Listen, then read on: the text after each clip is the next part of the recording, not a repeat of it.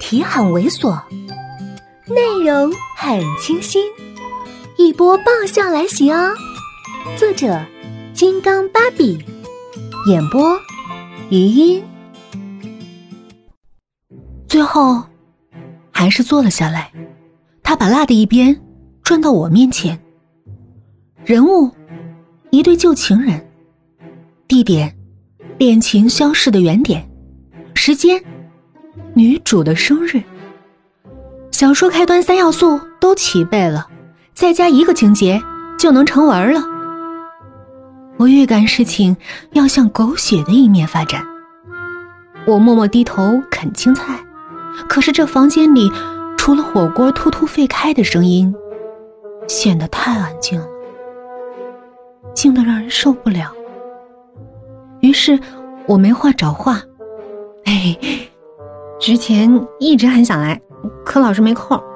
可是真的过来了，发现其实也没有记忆里那么好吃。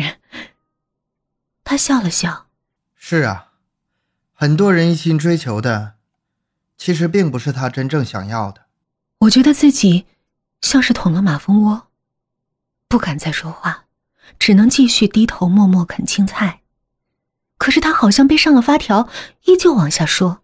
就像一个人在路上走着，心里满怀着一个目标，可是等他到了终点，才发觉路上一起走过的人，才是最值得珍惜的。我只是说了句火锅，你就思维发散成这样了。可是既然都说成这样了，我不得不开口。也许你路上遇到的那个人，已已经往别的岔口走了，你回头看。也是空的。他沉默了一会儿，说：“我找得到。”这下换我沉默了。我就看着他手里的大红录取通知书，若隐若现，心里觉得别扭。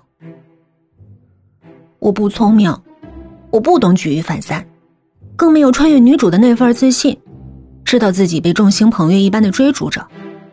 我胆子小，反应慢。有自知之明，从不敢自作多情。如果你后悔了，如果你想回头，就请你直接告诉我。答不答应是一回事儿，但是请你不要一直隐约暗喻的。我没那么多文艺细菌，也没那么多敞亮心眼儿。我真的不懂，真的不敢信。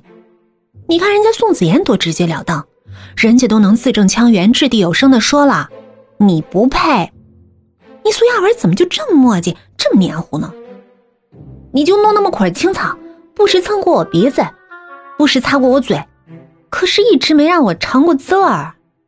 别让我猜了，我的犟驴思想第一条，没吃到嘴里的东西，它就绝对称不上食物。我觉得我脸上的表情有些冷了，实在是不想听了，就捏着筷子反宾为主的开始招呼他：“啊，别只顾说话呀，吃饭，吃饭。”他的脸隐在白色水汽后面，让人看不清晰，只有略显低沉的声音传了过来。从我十二岁开始，自寒就是我的梦想，所以他打电话来的时候，我几乎是毫不犹豫的就去了他身边。越让你吃饭，你话越多，还是拿了把盐专往别人疼的地方撒，制造二次伤害。可是，作为受害者的我，却只能闷头吃菜，满嘴的苦。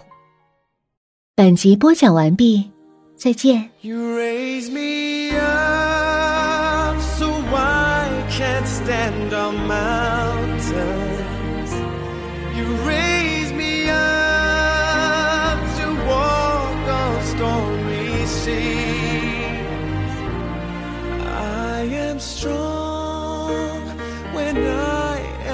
On your shoulders.